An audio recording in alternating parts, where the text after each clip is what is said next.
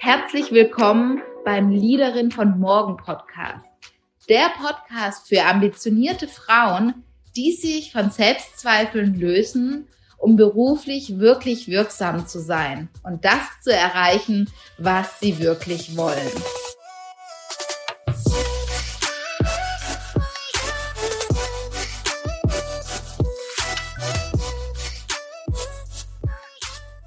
Hallo und schön, dass du heute wieder mit dabei bist. Und ich freue mich riesig heute auf das Interview mit Dr. Petra Bock, denn sie gehört zu den erfolgreichsten Coaches im deutschsprachigen Raum.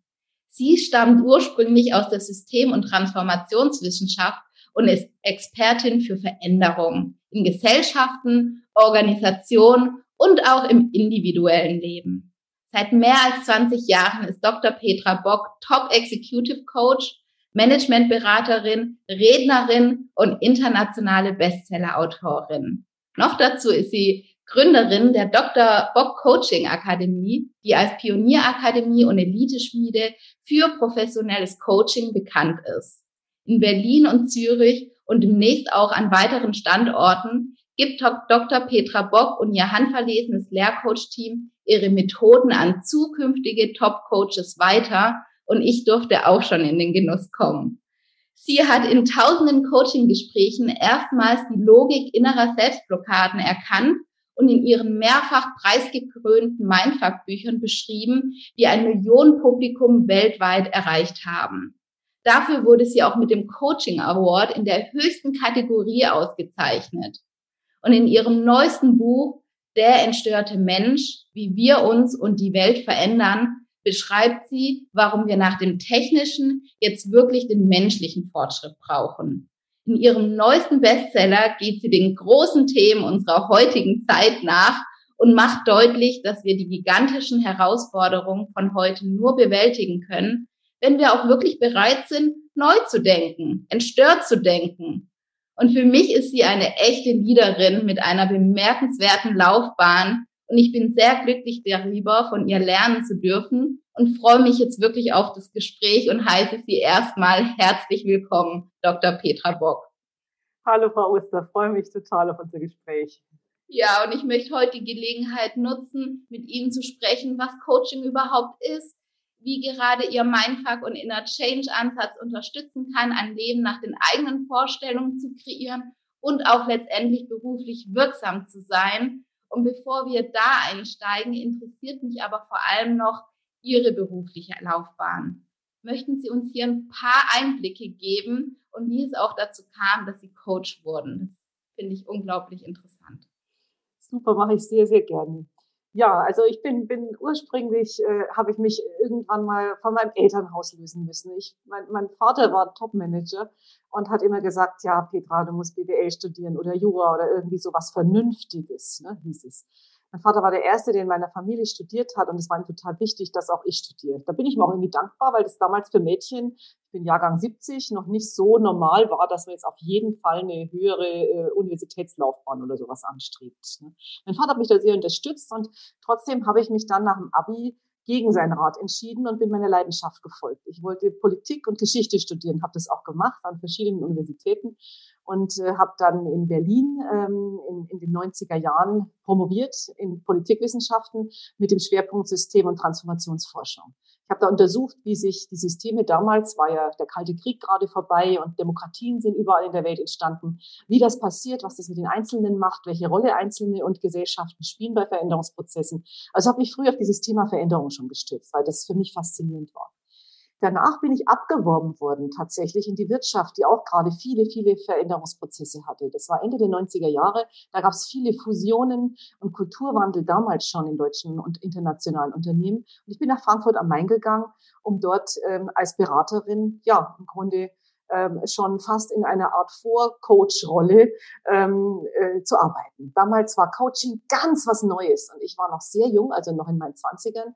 Und Coaches waren damals Menschen 50 plus mindestens, so mhm. äh, richtig erfahrene äh, Top-Leute, die sich dann selbstständig gemacht haben und andere im Eins zu eins Gespräch beraten haben. Das habe ich schon mitbekommen als junge Frau, aber das war halt ganz weit weg und es war auch noch nicht wirklich ein Beruf, den man irgendwie kannte. Das war eine Laufbahn, die Ältere eben gemacht haben. Ich bin da selber in dieser Zeit in der Wirtschaft in eine persönliche Krise gekommen und das war wichtig für mich. Weil ich glaube, ich hätte einfach so weiter funktioniert, wie ich es von zu Hause auch, auch gelernt habe. Ganz hart zu arbeiten, immer, immer sein Bestes zu geben, ähm, immer schauen, wo es hingeht mit der Karriere. Das war für mich etwas, das habe ich von, von zu Hause mitbekommen. Äh, ich bin da auch in einer gewissen Weise dankbar, weil ich dadurch dieses Mindset gut verstehe, was Hochleister haben. Weil es ist mir selber so beigebracht worden, schon sehr früh. Aber es hat mich dazu gebracht, zu funktionieren und nicht drauf zu hören, wie es mir eigentlich geht bei der ganzen Sache. Also ich war, war an einem Punkt mit Ende 20, da habe ich äh, eigentlich sieben Tage die Woche gearbeitet. Ich habe gut verdient, aber ich habe das Geld gar nicht ausgeben können, weil immer dann, wenn ich frei hatte, waren die Geschäfte schon zu. Ne? Damals gab es den Onlinehandel noch nicht so. Ich glaube, ich wäre die Powershopperin äh, bei allen möglichen äh, Versandhäusern gewesen. Ne? Und, äh, aber äh, ja, ich, ich bin im Grunde, ich, ich war ein Arbeitstier. So kann ich das nennen. War Ende 20 und habe dauernd gearbeitet. Das war aber auch die Zeit so, das haben viele so gemacht, das war der Beginn der New Economy und äh, ich war so nicht allein und dachte, na, vielleicht ist es ja irgendwie normal. Aber irgendwie schon gemerkt, dass ich immer unglücklicher werde. Meine Freunde haben mich auch angesprochen und meinten, was ist los mit dir? Du hast gar keine Interessen mehr, du redest nur noch vom Job. Es geht immer nur noch ums eine. Ähm, äh, ja, und dann äh, hat zum, dann ist etwas passiert, was wirklich mein Leben verändert hat. Mein Körper ist mir zu Hilfe gekommen, möchte ich heute im Nachhinein sagen.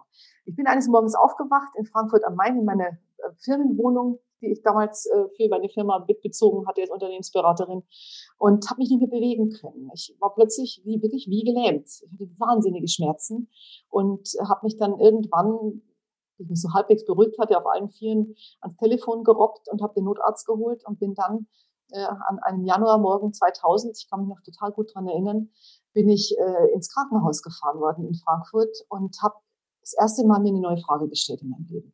Ich habe mir die Frage gestellt, will ich so weitermachen?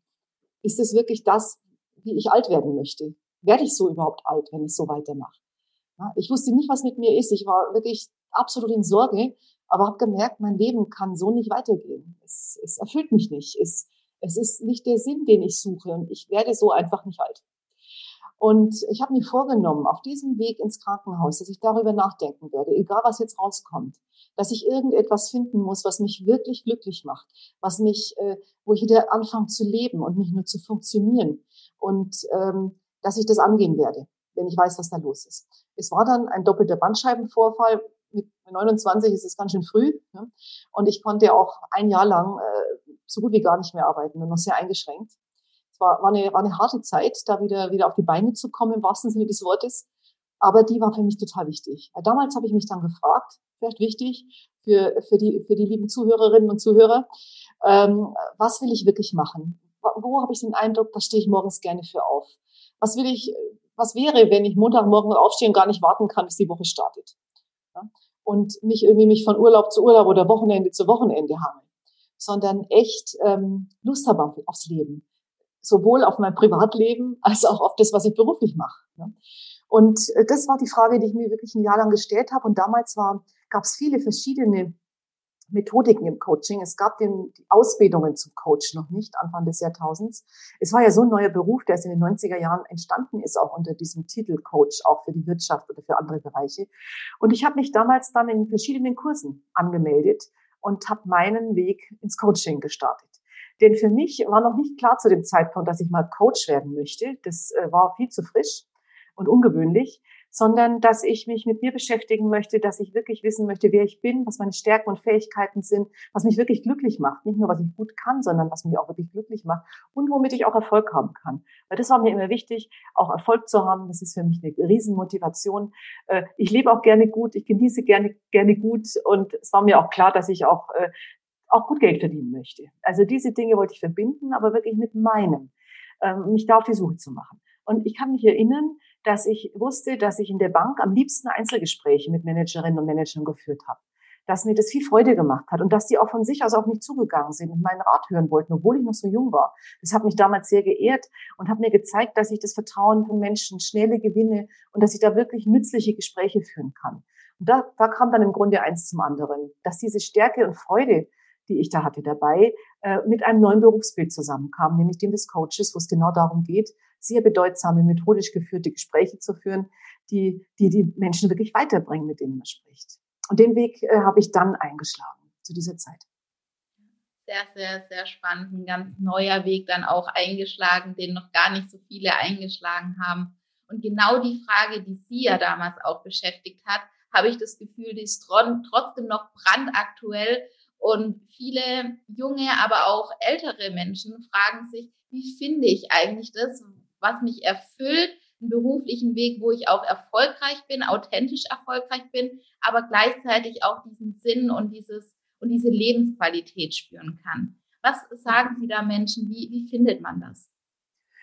Ja, eigentlich ähnlich wie ich gestartet bin, würde ich, würde ich auch empfehlen. Ähm, das eine ist, ähm, sich wirklich zu fragen, was, was, was mache ich gerne und gleichzeitig gut. Also das muss beides zusammenkommen. Und gut allein reicht nicht. Was mache ich gut?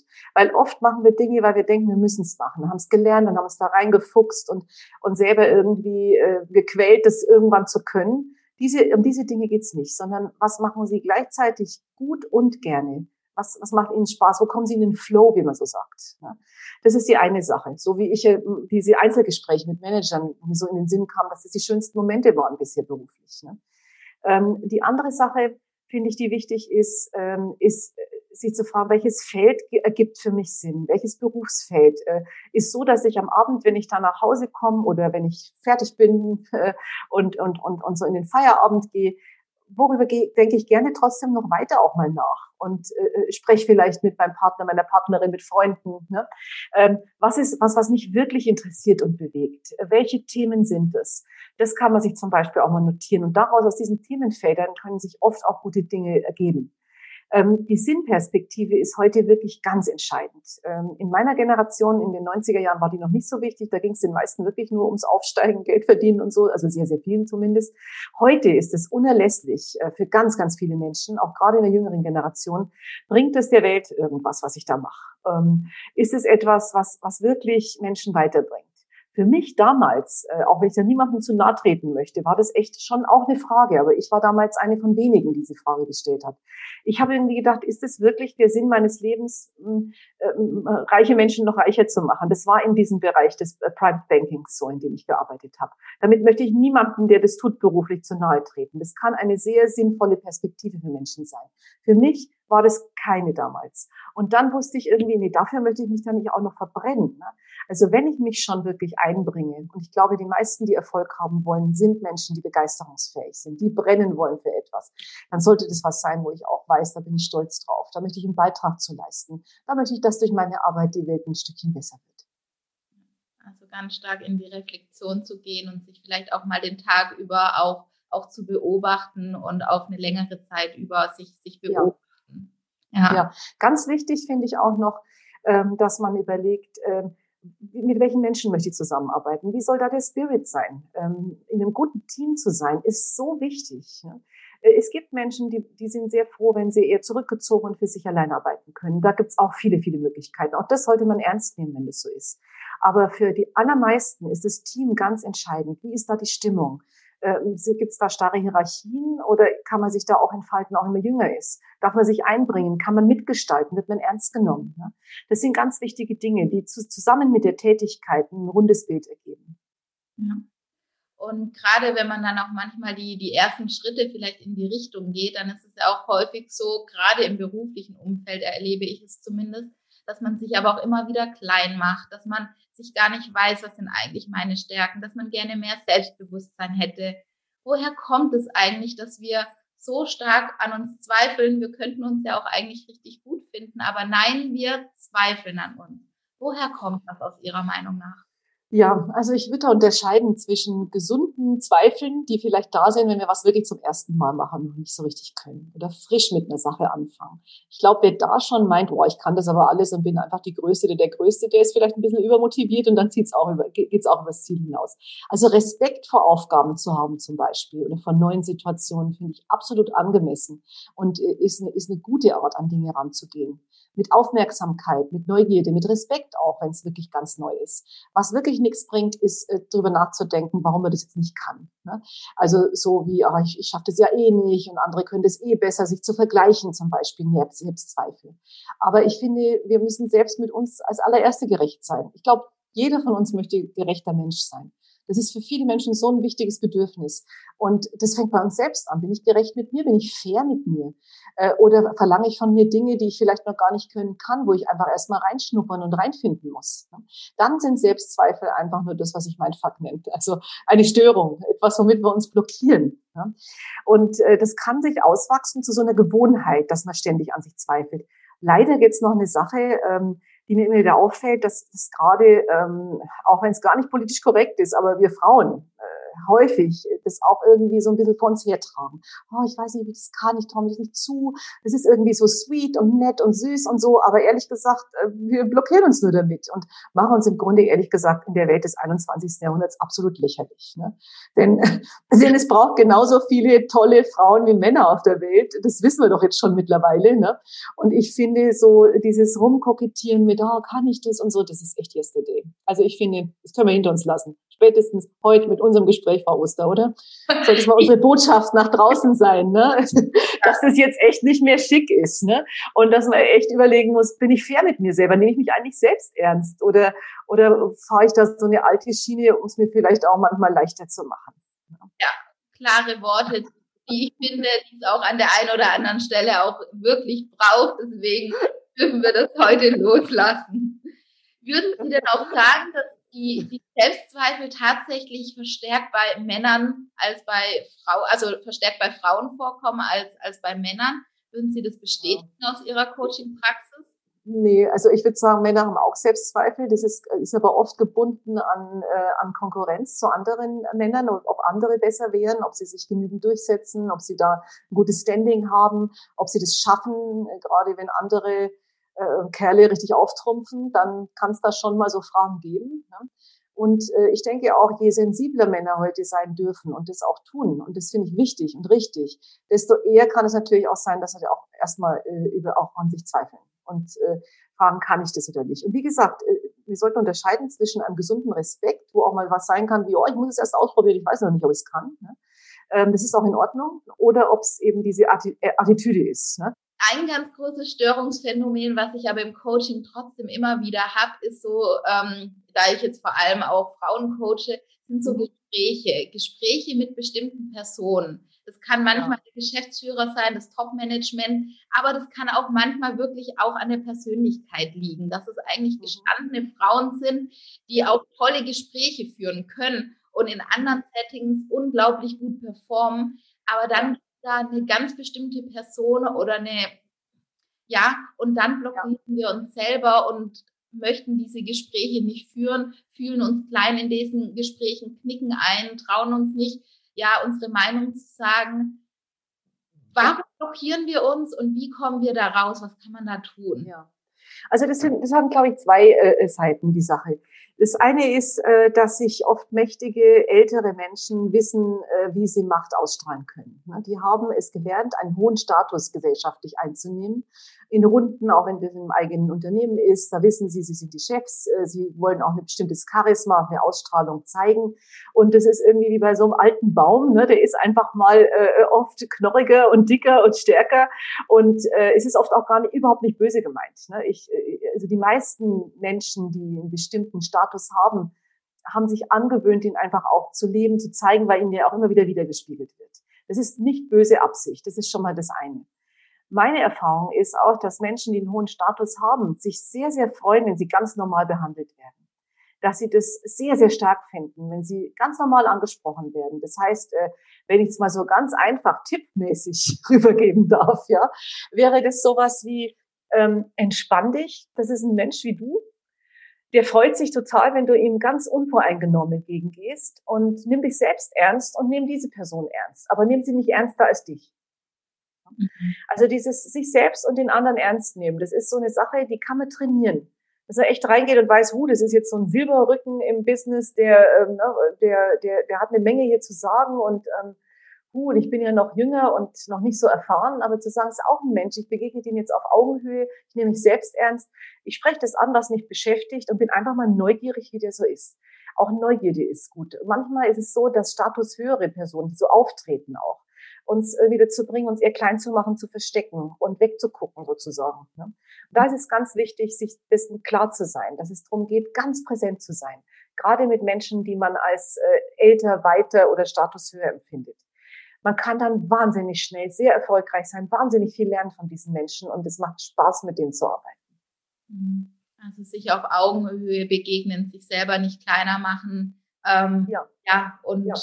Ja, genau. Es ist natürlich so, jemand, der jetzt älter und erfahrener ist und oft auch einfach wirklich zum Beispiel ein Vorgesetzter ist oder eine Vorgesetzte ist, ist in dem Sinne jetzt fachlich nicht auf Augenhöhe. Und das, das braucht man sich ja auch nicht einreden. Ne? Aber menschlich sind, wir sind alle Menschen. Wir leben in freien Demokratien. Äh, wir dürfen als Erwachsene untereinander miteinander sprechen, egal wie alt wir sind, welchen Status wir haben, welche Herkunft, was auch immer, das spielt keine Rolle.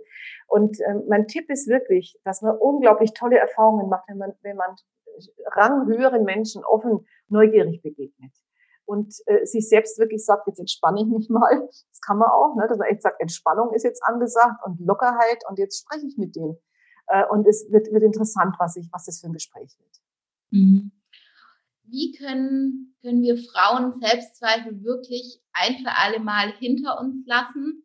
Oder ist es einfach was, was vollkommen normal ist, wenn wir neue Situationen angehen und wir dürfen einfach lernen, damit einen guten Umgang zu finden. Was würden Sie dazu sagen? Ja, ich glaube, wichtig ist, dass man weniger in so einem Moment, wo man was Neues macht, weniger drüber nachdenkt, sondern es tut. Ähm, aus der Psychologie und aus allen möglichen Studien dazu wissen wir, dass Selbstzweifel verschwinden, wenn wir ins Doing kommen, wenn wir ins Handeln kommen. Ähm, Selbstzweifel sind dann echte Blockaden, wenn wir so lange um uns rumkreisen, dass wir nicht mehr handeln, uns eine Situation nicht mehr aussetzen. Ne? Zum Beispiel eben nicht dieses Gespräch führen, mit jemandem, wo wir irgendwie ganz schön Respekt und Bamme haben. Ne? Äh, oder uns dann klein machen, weil wir denken, oh, ich muss mich aber klein machen, nicht, dass der irgendwie schlecht über mich denkt oder mich angreift oder irgendwie sowas. Ne? Dann in dem Moment ist es das, was ich als Blockade oder mein Fach bezeichne. Ne? Wenn es aber äh, etwas ist, was, wo ich mich frage, Mensch, ich hab, wie gesagt, ich habe Respekt, äh, aber ich mach's, ich probiere es aus und ich darf auch mal scheitern und es darf auch mal suboptimal laufen, ist es wichtig. Ich glaube, die schlechteste Mischung ist Selbstzweifel plus Perfektionismus. Ne? Also wenn ich von mir erwarte, dass ich alles super perfekt mache und gleichzeitig daran zweifle, ob ich das kann, was ich übrigens ganz legitim finde, weil man kann nicht immer alles gleich perfekt oder vielleicht manche Dinge nie perfekt an völlig überzogenen äh, Vorstellungen, die man vielleicht hat. Dann wird sie Blockade. Und das sollte man dringend entkoppeln. Ich darf Fehler machen, ist wichtig. Ich darf was ausprobieren. Ich darf mich neugierig in neuen Situationen stellen. Und ich muss gar nicht lang drüber nachdenken, ob ich das kann oder nicht. Ich mache jetzt mal finde ich, finde ich, macht Mut auf jeden Fall einfach direkt loszustarten und kann ich auch aus eigener Erfahrung äh, bestätigen, dass es tatsächlich ja. ist. Und was ich noch unbedingt empfehlen möchte, wirklich ernsthaft, äh, Frau Oster, ist, sich einen Coach zu buchen, wie zum Beispiel Sie. Das wäre etwas gewesen, ganz ehrlich, das hätte ich wirklich gebraucht. Und meine ich jetzt wirklich ganz, ganz ehrlich. Für mich damals als junge Frau gab es diesen, es gab den Beruf noch nicht und schon gar nicht erschwinglich. Also so ein 50 plus Manager, der hätte so viel Geld gekostet, den hätte ich im Leben nicht buchen können. Ne? Also der hätte mich gar nicht äh, gecoacht. Ne? Heute ist es eine Dienstleistung, die wirklich jedem und jeder zur Verfügung steht und es bringt was und es ist einfach Gold wert. Auch ich lasse mich noch coachen, immer noch. Ja, genau, also nehmen Sie mir das Thema vorweg. Genau darüber wollte ich auch mit Ihnen sprechen, weil Coaching noch nicht überall verbreitet ist, zumindest jetzt auch ja. in, in Kreisen, wo ich auch noch mit unterwegs bin. Und Deswegen gerade an die Menschen, die noch gar nicht in dem Coaching waren, die noch keine Berührungspunkte haben, was kann Coaching eigentlich bewirken und was sind vielleicht auch Grenzen im, im mhm. Coaching? Also wie kann man für Coaching begeistern? Ja, also ich, ich glaube, wichtig ist zu wissen, dass ein Coach ist jemand, also der, der ausgebildet ist dafür. Das ist wichtig, das sollte ein Coach auch sein, wirklich gut ausgebildet dass er mit mir ein Gespräch bringt, was mich echt weiterbringt, wo ich am Ende dieses Gesprächs an einem anderen Punkt stehe wie am Anfang. Also Fragen, die mich beschäftigen, kann ich klären mit einem Coach. Ich kann reflektieren mit einem Coach. Und das ist jemand, der hat keine eigenen Aktien im Spiel. Der hat keine Interessen, dass er mich in die eine oder andere Richtung lenken will. Der ist wirklich nur für mich da. Das ist so ein Luxus, eine unabhängige Persönlichkeit, die einen ernst nimmt und die das kann, an seiner Seite zu wissen, um sich weiterzuentwickeln. Das ist wirklich grandios. Und das ist etwas, äh, worum ich die jungen Frauen heute echt beneide, dass es das gibt. Ne? Und wo ich einfach nur echt äh, ermutigen möchte, das auch zu buchen und sich das zu gönnen, zu leisten. Ich hätte es auf jeden Fall gemacht, wenn es, wenn es damals schon gegeben hätte. Und es hätte mir sehr, sehr viele Umwege und viele Schmerzen erspart, da bin ich mir ganz sicher. Ich wäre wahrscheinlich gar nicht in diese Krise so reingerasselt, in die ich da reingerasselt bin, wenn ich da schon einen unabhängigen, tollen Sparing-Partner an meiner Seite gehabt hätte.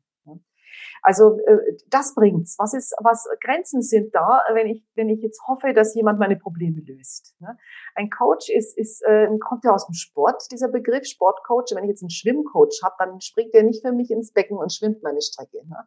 sondern der ist daneben, der gibt mir Feedback, der mit dem kann ich mich austauschen, wie kann ich meine Technik verbessern, wie kann ich noch mehr erreichen, der kann mir unabhängig eine Rückmeldung geben zu dem, was ich gerade denke und tue. Das ist unheimlich wichtig, um sich zu verbessern und persönlich auch in der Lebensqualität weiterzukommen, was ja super wichtig heute ist. Der kann mit mir, der kann mir seinen, seinen Kopf zur Verfügung stellen, mitdenken, sein Wissen mit einbringen oder ihr Wissen. Ne? Ist immer genauso für Männer wie für Frauen jetzt gedacht. Ne? Ähm, und äh, aber er wird oder sie wird nicht meine Probleme lösen in dem Sinne. Ne? Wenn ich also mich jetzt zurücklehnen will und sagen, mach mal lieber Coach, dann dann das ein schlechter Coach, wenn er mitmacht. Ja, denn es geht darum, dass ich persönlich stärker werde dass ich mich stärke, dass ich, dass ich meinen Möglichkeiten Raum sammle im Coaching erweitere und dass mir jemand dazu, mich dazu unterstützt, das zu machen. Nicht, dass er das für mich erledigt. Das ist eine wichtige Sache, die man unterscheiden muss, wenn man Coach bucht. Absolut. Was waren aus Ihrer Erfahrung so häufige Coaching-Themen, mit denen Menschen zu Ihnen gekommen sind? Sie hatten ja wirklich eine ganze Bandbreite an Menschen, was ich sehr faszinierend finde. Was waren so häufige Themen, mit denen Sie auf Sie zugekommen sind? Ja, also für mich als junge Frau, ich habe wirklich das Thema, was mich bewegt hat, zu meinem ersten Thema im Coaching gemacht. Das war, wie finde ich meine Berufung und wie kann ich da erfolgreich damit werden? Weil das war ja die Frage, die ich mir damals im Krankenwagen schon gestellt habe. Und das habe ich viele Jahre gemacht und mein erstes Buch, auch die Kunst, deine Berufung zu finden, darüber dann geschrieben.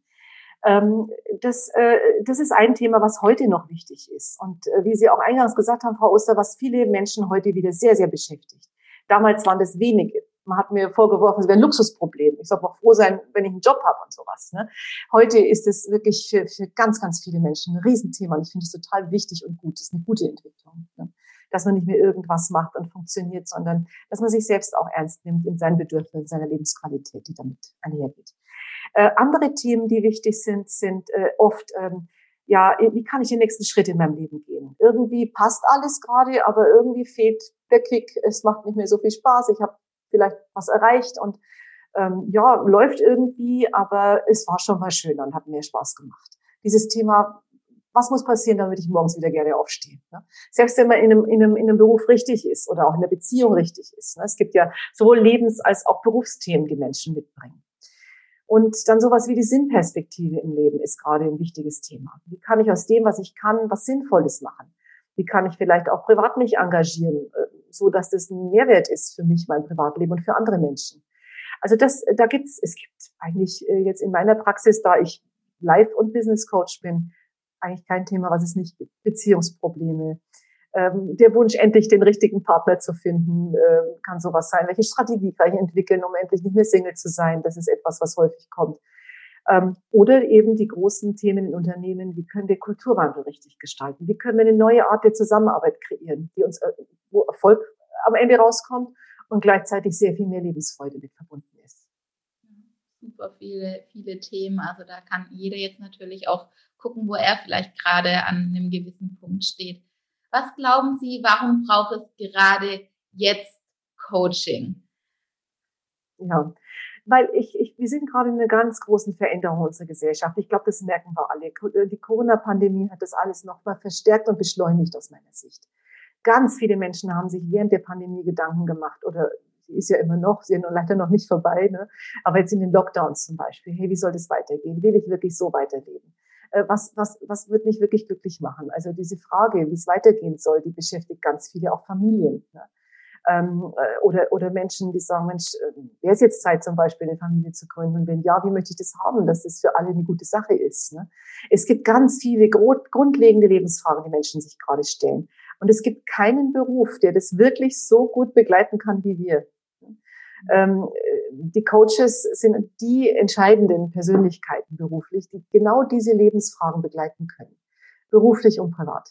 Deswegen braucht es Coaching gerade, unabhängige Sparing-Partner, die wirklich gut geschult sind, die seriös sind, die, äh, die ihre Gesprächspartner weiterbringen, die einem helfen, diese Themen zu klären.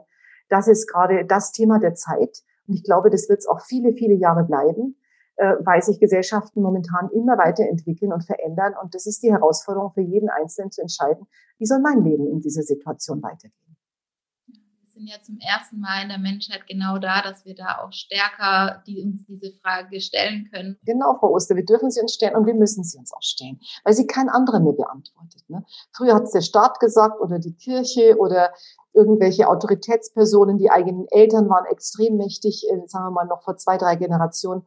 Das ist heute nicht mehr so. Jede Generation muss ihren eigenen Weg gerade finden. Und das Schöne ist, wir haben die Möglichkeit dazu. Ich finde, es ist eine sehr gute Nachricht, dass Menschen ihr Leben jetzt selbst in die Hand nehmen dürfen. Ja, absolut. Ich habe noch ein paar Fragen, die auch direkt an Ihr Leben gerichtet sind. Ähm, ja, gerade beruflich sind Sie ja wirklich sehr erfolgreich. Was würden Sie aus heutiger Sicht sagen? Was war so Ihr Erfolgsgeheimnis, wenn Sie so auf, auf Ihr Leben schauen? Ich glaube, dieser Punkt, wo ich mich entschieden habe, ich mache keine Kompromisse mehr, wenn es um meine Lebensqualität geht und das, was ich wirklich machen will, war ganz entscheidend. Und das ist heute noch für mich ganz wichtig. Ich frage mich immer wieder, will ich das wirklich machen, was ich da gerade vorhabe? Ist es das, was mich nährt, weiterbringt, was mir Freude macht? und wo ich dann auch entsprechend gut drin sein kann. Das sind Dinge, die frage ich mich immer wieder. Also die Koppelung von, von der Idee, was man beruflich machen will und dem, was, was, was, was wirklich zu einem passt und einem Freude bereitet und nachhaltig glücklich macht und sinnvoll ist, die halte ich für ganz entscheidend. Und das ist etwas, was ich eben zu einer Zeit schon gemacht habe, als andere nur funktioniert haben. Also wirklich sich auch im Kopf gefasst haben, wie ich denn so frech sein kann, mir zu überlegen, dass ich morgens wirklich jeden Morgen gerne aufstehen möchte. Ne? Das war so richtig, die spinnt doch wohl, der geht's zu gut, ne? so nach diesem Motto. Und das ist aber etwas gewesen, was mich wirklich langfristig daran am Ball bleiben hat lassen. Während andere ganz viel gewechselt sind oder eben fünf Burnouts hatten und rausgefallen sind dann aus ihren Karrieren, ne? ähm, konnte ich wirklich etwas aufbauen in diesen Jahren. Deswegen würde ich das auch jungen Menschen empfehlen. Such dir frühzeitig ein Feld, wo du wirklich merkst, das ist meins. Man kann da viel ausprobieren. Ich finde, das sollte man auch als äh, in seinen Zwanzigern ganz viel Try and Error, weil man kennt sich einfach noch nicht so gut und ist oft noch stark vom Elternhaus und von der bisherigen Peer Group, von den bekannten Freunden geprägt. Ne? Da kann es sein, dass man ein bisschen Suchbewegungen braucht. Aber auch da, wenn man frühzeitig sich einen Coach mit zur Seite nimmt, kann man sich da viele Umwege auch sparen und dann etwas nehmen, was, was wirklich zu einem passt und in die eigene Lebensplanung passt. Denn, denn jeder von uns hat da andere Vorstellungen. Ne? Familie, ja, nein, wie soll das aussehen? Ähm, äh, will man wirklich straight durcharbeiten oder will man sich da auch Familienzeiten zwischendrin nehmen? Das ist für Männer wie Frauen heute total wichtig und absolut eine tolle Frage, die man sich stellen sollte. Und auch ehrlich beantworten sollte. Und da auch nicht, da nicht einfach funktionieren halte ich für wichtig. Denn wenn man dafür sorgt, dass es eine Work-Life-Balance gibt, ne, dann kann man langfristig erfolgreich sein. Das ist das eine. Also auf diese Balance achten, dass es wirklich Freude macht. Auch wenn es mal hart ist. Ich möchte nicht erzählen, dass ich wenig arbeite oder so. Ich arbeite viel, aber ich arbeite einfach wahnsinnig gern. Das ist meine Berufung, glaube ich, ehrlich gesagt. Das ist das, was ich wirklich machen will. Und, äh, und gleichzeitig balanciere ich das auch immer wieder. Das ist wichtig dass man sich da nicht rein verrennt. Und die andere Seite ist, sich auch große Ziele, große Visionen zu erlauben.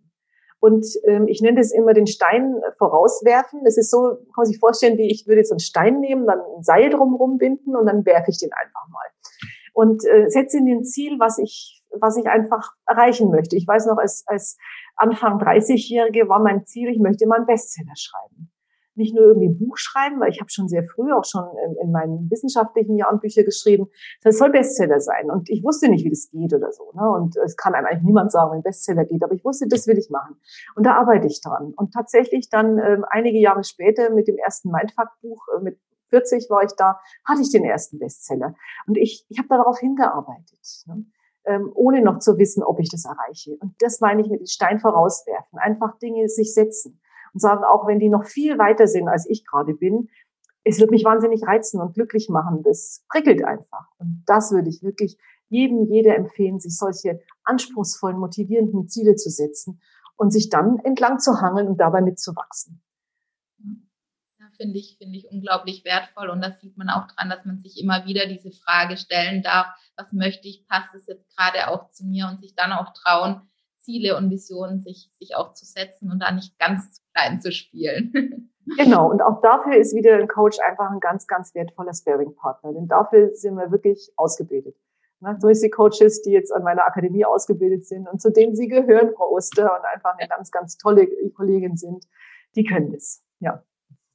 Gibt es eine Sache, das äh, finde ich eine spannende Frage, die Sie vielleicht gerne schon mit 25 Jahren gewusst hätten oder eine bestimmte Erkenntnis hatten, die Sie einfach gerne schon viel früher gehabt hätten? Ähm, ja, das, ähm, was Sie mich eingangs gefragt haben, also als wir uns über die, die Status höheren, älteren Herrschaften unterhalten haben, dass das auch nur Menschen sind und dass die sich total freuen, wenn ich ihnen unvoreingenommen begegne. Dass gerade die Mächtigen nicht wollen, dass man sich unterwirft, sondern dass man ihnen auf Augenhöhe begegnet und sich das traut. Das hätte mir vieles leichter gemacht, weil ich so oft als äh, wirklich junge Frau mich Autoritäten gegenüber zu zurückhaltend äh, verhalten habe. Ja? Und, und da selber mir, mir unnötig Möglichkeiten verbaut habe. Und oft waren es dann ähm, Kommilitoninnen und Kommilitonen, die hatten den Mut und habe ich gesehen, wie die ganz andere Dinge für sich äh, realisieren konnten. Ne? Also das würde ich mitgeben, wirklich dieses Unvoreingenommene, sich auch mit Menschen, die ganz anders sind als man selbst, offen ähm, zu unterhalten, zu verbinden. Das hat ja auch was mit dem Diversity-Thema zu tun, sich zu öffnen, weltoffen zu sein und nicht zu sehr nur im eigenen Saft zu schmoren. Das hätte ich gerne noch früher gewusst. Und ich danke Ihnen, dass Sie das mit uns teilen. So haben wir diese Erkenntnis jetzt schon. Ja. Meine letzte Frage an Sie. Mein Podcast heißt ja auch Liederin von morgen. Und mich würde jetzt einfach Ihre Meinung dazu interessieren. Und da gibt es ja auch kein richtig oder falsch. Aber was macht für Sie die Liederin von morgen aus? Ich denke, die Liederin von morgen ist eine selbstbewusste, ähm, visionäre Persönlichkeit, die gleichzeitig ihr Leben genießt. Mhm. Also diese Mischung aus Verantwortung übernehmen, den Preis auch bezahlen, den das kostet und gleichzeitig sich selbst und das Liebste, was man im Leben hat, im Blick zu behalten und ganz, ganz klar zu sagen, ich zähle genauso wie andere und äh, meine Lebensqualität ist genauso wichtig wie andere und ich möchte mich entfalten im Laufe meines Lebens und nicht einfach nur machen und tun, äh, was andere von mir erwarten. Das, glaube ich, macht die Liederin von morgen aus. Und das ist auch wirklich das, was Menschen heute brauchen. Selbstbewusste, visionäre und das Leben auch ganz klar in vollen Zügen äh, bejahende und genießende Persönlichkeiten. Ähm, das ist äh, interessant. Ähm, Menschen, die im Entfaltungsmodus sind und, und, und das auch für andere sich wünschen. Ja, das klingt klingt äh, großartig und ähm, ich bin mir ziemlich sicher, dass wir das auch erreichen werden und dass viel, viel mehr Menschen genau danach, danach auch streben. An uns Coaches soll es nicht liegen, oder Frau Oster? alles da, oder? ja. Wir unterstützen und begleiten da gerne und ganz genau. Ich danke Ihnen auf jeden Fall vielmals für, für das Gespräch. Ich finde, es waren einige wertvolle Impulse mit dabei und ich danke Ihnen für Ihre Zeit. Ja, danke in diesem Sinne. Danke, Frau Oster. Ich danke Ihnen. Wichtige ah, Themen, die Sie da ansprechen. Dankeschön. Und ich packe natürlich alle Informationen in die Show Notes zur Akademie, zu den Büchern, die ich absolut empfehlen kann, die ich alle gelesen habe und damit hier auch nochmal eine absolute Empfehlung und pack die auch selbstverständlich mit in, in die Informationen. Und wenn du dich immer wieder fragst, was ist eigentlich meine Leidenschaft?